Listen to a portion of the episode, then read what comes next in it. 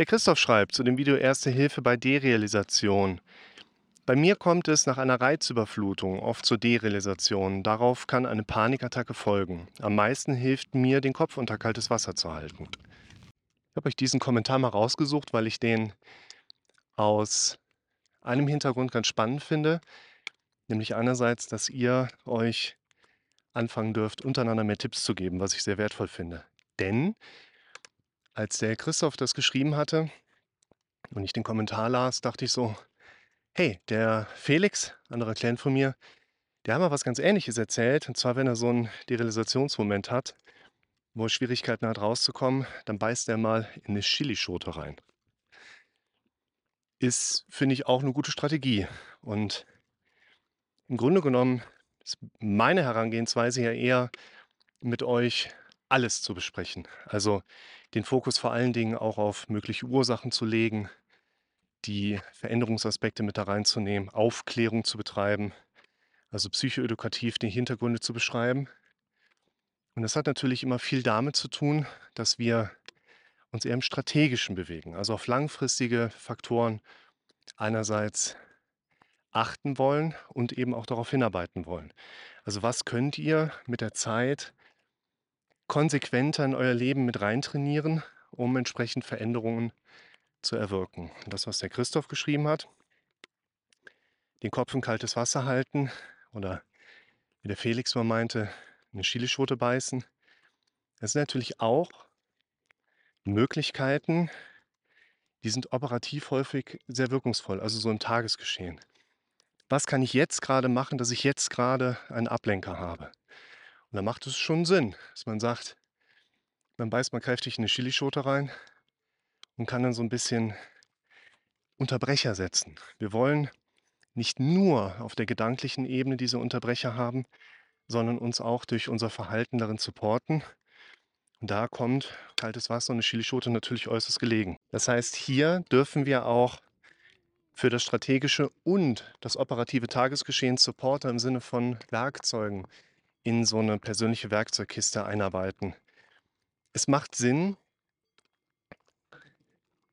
dass man diesen Werkzeugkasten klein hält. Auf lange Sicht und auf kurze Sicht. Es sollten also nicht zu viele Werkzeuge sein. Ansonsten verliert man den Überblick und eine zu große Auswahl führt erwiesenermaßen zu Problemen bei der Entscheidungsfindung. Das heißt, wenn wir so fünf bis sechs Standardsachen mal mit reinnehmen, ich glaube, das ist eine ganz gute Übersicht.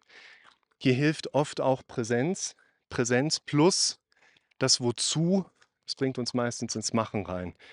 Das heißt, ihr solltet im Alltag einfach eine gute Greifbarkeit eurer Werkzeuge haben, was euch dabei hilft, im Moment der Belastung einfach so ein bisschen von der zum Beispiel Derealisation, von der Panik, von der DPR-Sonalisation, ne? DPDR, auch trendender Begriff, dann Abstand nehmen zu können. Auf lange Sicht ist es aus meiner Sicht sowieso wichtig, den Werkzeugkasten klein zu halten, denn viele versuchen letztlich mit ihrem Werkzeugkasten ein neues Hobby aufzubauen.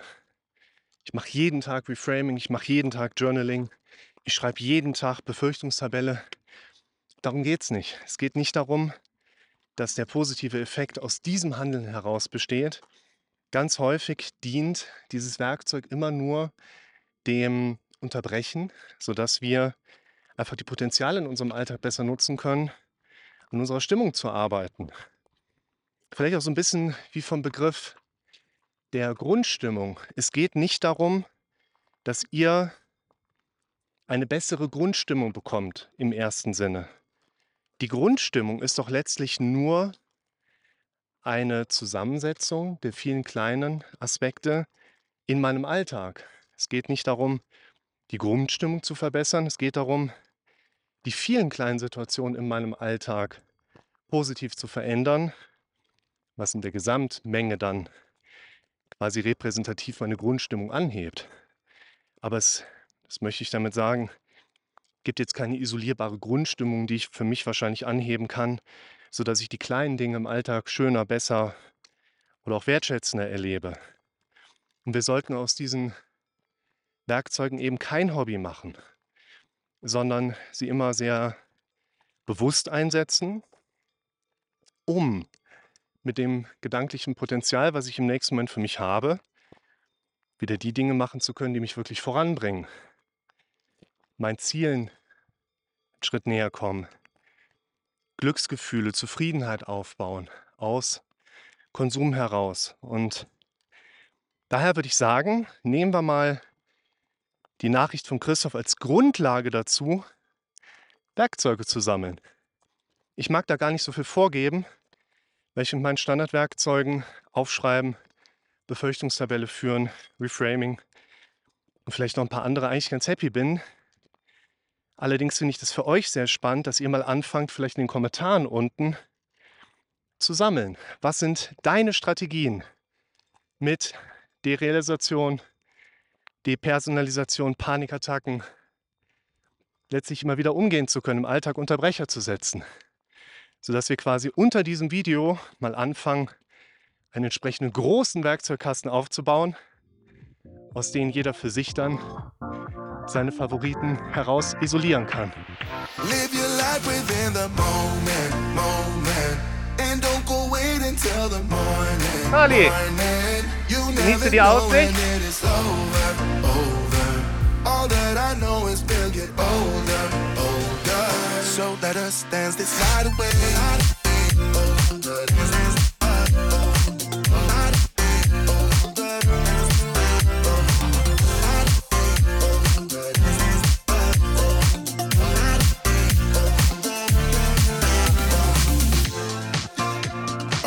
To the groove and the light that flickers.